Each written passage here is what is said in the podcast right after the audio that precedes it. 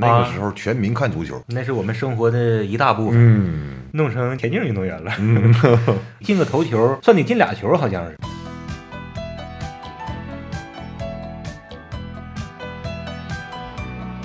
要么不整，要么整好。这里是不好整，两个不惑老爷们儿的闲聊电台。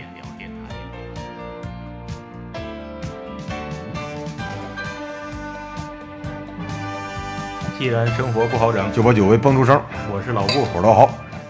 老好，你有多长时间不看足球了？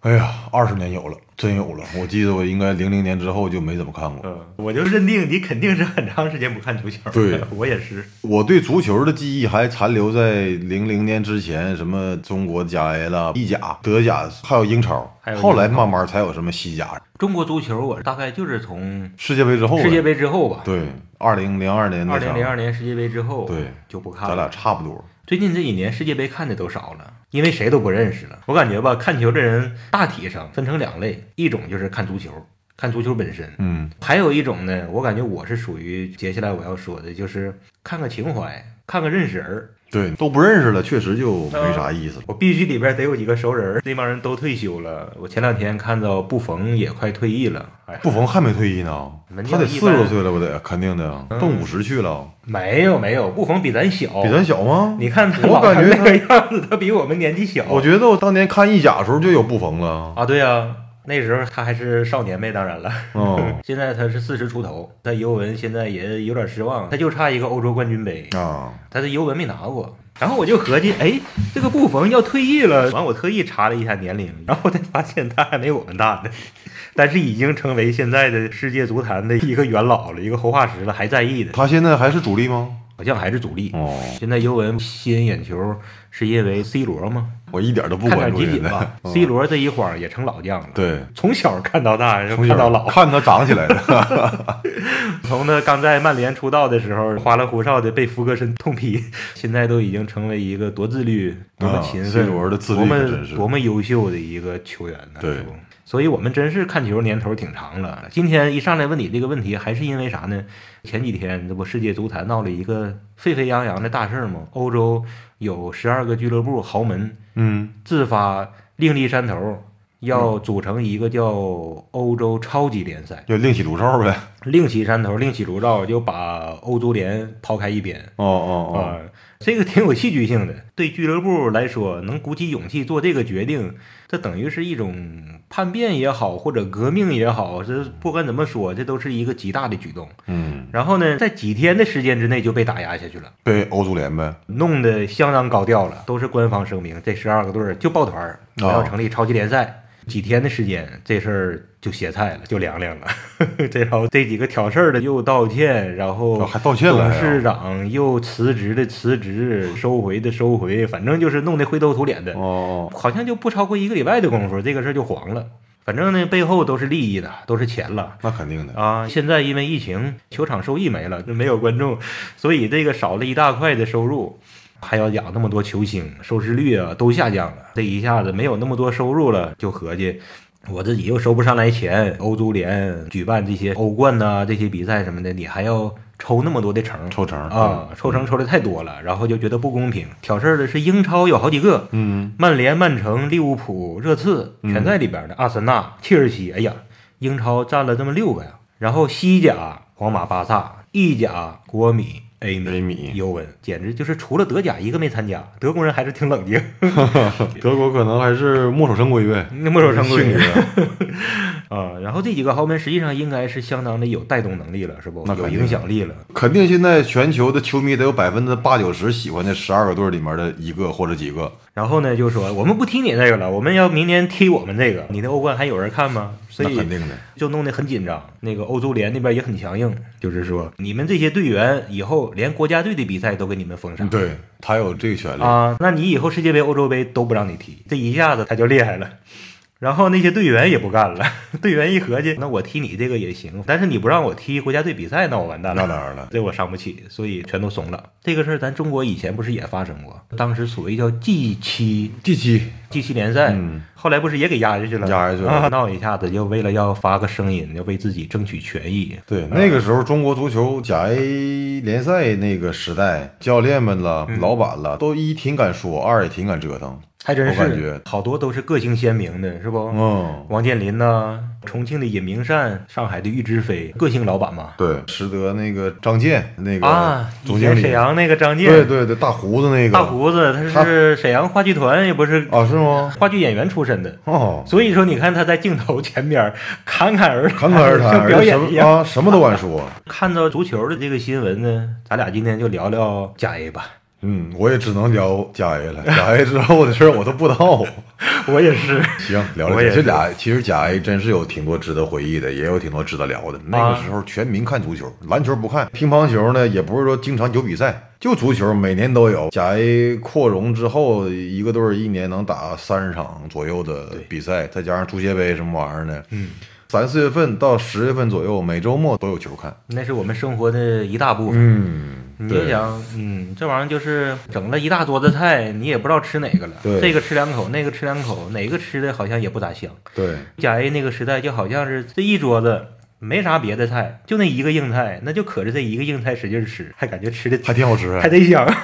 对，就是你刚才说的，其他的都没有。足球率先实行职业化了，足球甲 A 先冲出来了， 94就年最好看今天也是想起来啥聊啥啊！嗯咱那个时候关注的程度很深很深，嗯每一期《体坛周报》都要买呀、对，而且看的都老仔细，老体坛周报仔细了嗯那时候是啊吧？体坛足周球、报球报、体坛周报，啊，不光是甲 A 看，甲 B 的甲 B 新也闻看嗯也都看，哪个队儿都有什么有名的队员张口就来。甲 A 这个名儿八十年代末就有了，但是那时候是非职业化嘛，非职业化那里面还有国家二队呢，还有国奥队儿呢，啊、嗯，对不？都那时有候过徐根，宝带的国奥队儿对对参加对甲级 A 组联赛，对对对对对对，而且那个时候还不是三分制呢，我记得赢一场得两分儿，哎后来才慢慢改成三分制。再往前，我听说啊，嗯那个有一段时间鼓励提高角球能力和任意球能力，哦还是说提高投球能力，进个头球算你进俩球，好像是。八十年代末九十年代初那个甲 A 的时候，他的球队的总积分里面后面是有加分的，哦就是你为国家队儿输入了几个球员，哦一个球员加一分。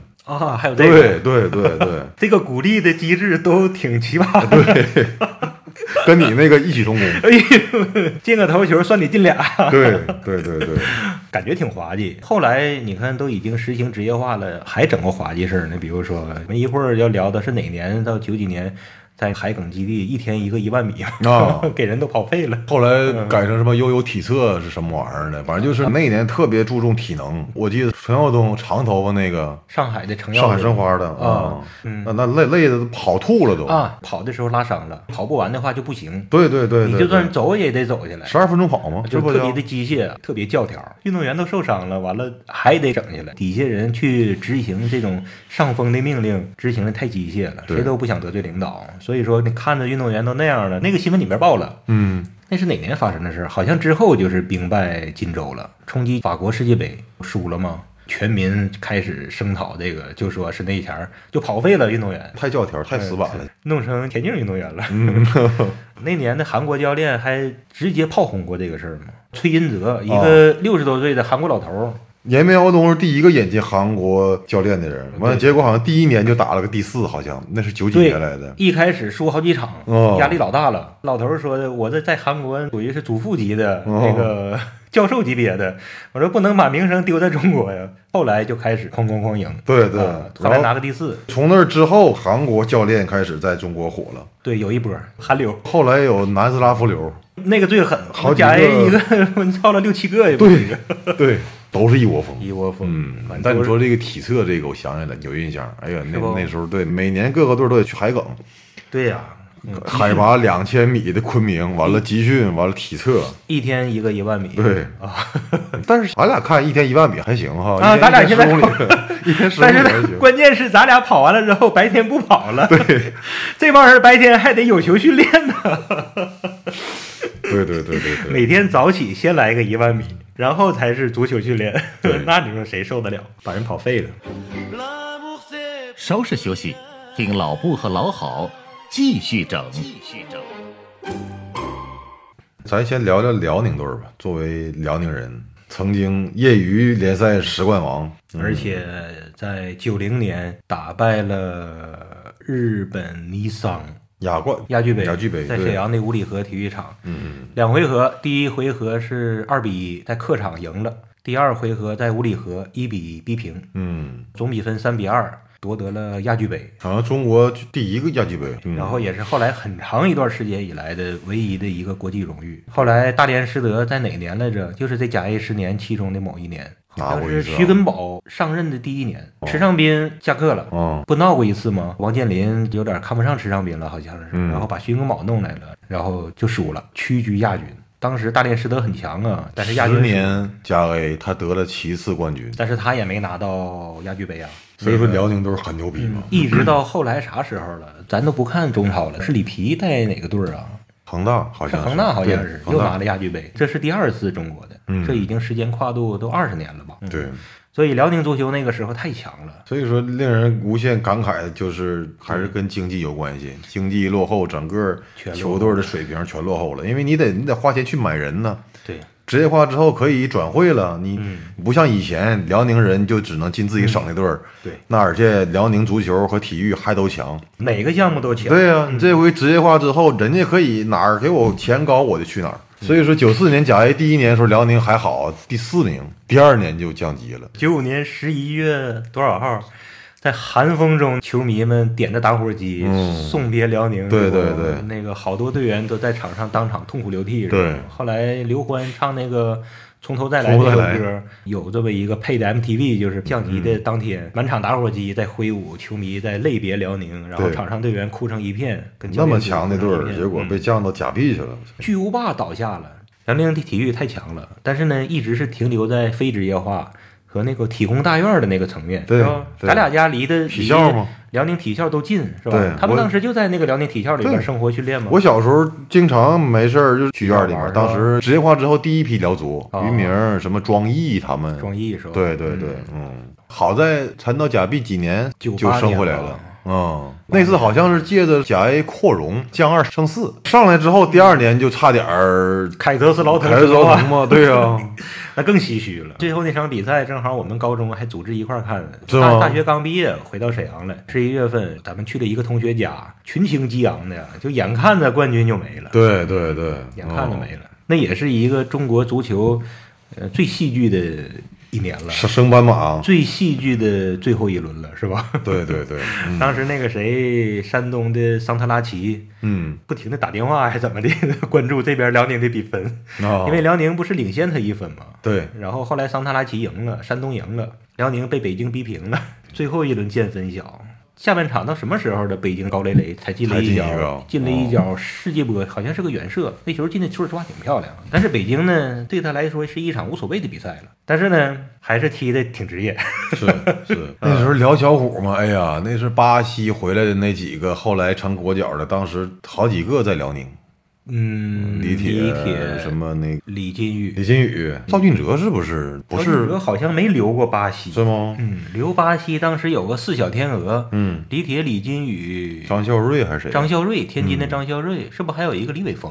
是吗？嗯那那我忘了。马上就跟本土的这批青年才俊融合在一起了。嗯张玉宁、曲胜清、肖战波、吕刚、马东波、白光海儿，哎，但是我插一嘴，你刚才提到张玉宁，有这么个梗，前两年国家队儿有一个叫张玉宁的，嗯，你知道不？新人啊新人儿，但我就以为是以前那个，我说这他得多大岁数了？啊！你还合计张玉宁还啊，提 对呀、同同名儿，然后我特地上网查了，才知道是另外一个人。啊，你合计这张玉宁踢的比马特乌斯还能 挺啊？ 对呀，踢到赶上那谁那个三姆这叫什么三姆之良了， 三姆之良五十多岁还踢呢。张玉玉宁宁七七的吧应该跟咱们差不多，跟咱们一样。你要七七的现在还在踢，那都四十五了 。哎。。对呀、跟咱同岁嘛 我也是，现在国家队一个都叫不上来名儿。郑智不知道还踢不？嗯是不是也退役了？好像不踢了，赵俊哲也也退役了，是不？嗯他也是踢的时间挺长的。对，而且他一直在辽宁队儿，特别忠心嘛，那个嗯特别忠诚。，对，类似于吉格斯、马尔蒂尼那种。嗯， 后来辽宁人就变得全中国哪个球队都有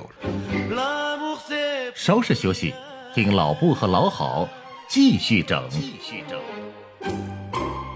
那支全行队也给人印象很深刻，嗯一身黄衣服，雄起那个词儿不就是从全雄兴起出来吗？嗯成都主场，嗯，也是贼有气势。全兴那个时候实际上是一个新冒出来的一个劲旅，四川足球一直不强。嗯，然后全兴队呢，我就感觉就算他赢了辽宁队，我也挺喜欢他们。他那一身黄衣服就特别扎眼，我当年看球的时候也选衣服，也挑衣服，看意甲了，看什么的，AC 米兰、拜仁，当时我都喜欢，因为一个好看都。对，都是因为衣服好 看，啊、然后都是那种条的，啊完前胸的广告都是欧宝。啊，对他俩都欧宝，哦对对对，一提到球 衣，我估计可能像俺俩这样的看球挑球衣的人，可能也会有，我觉我我觉得嗯肯定有。对对，我们属于是看周 边的。咱俩看的并不是足球本身，你要让我们聊技战术，聊不出来太多。哎，说到球衣，你还能想起来哪个队的胸前的对赞助广商告吗啊赞助商甲 A 的吗？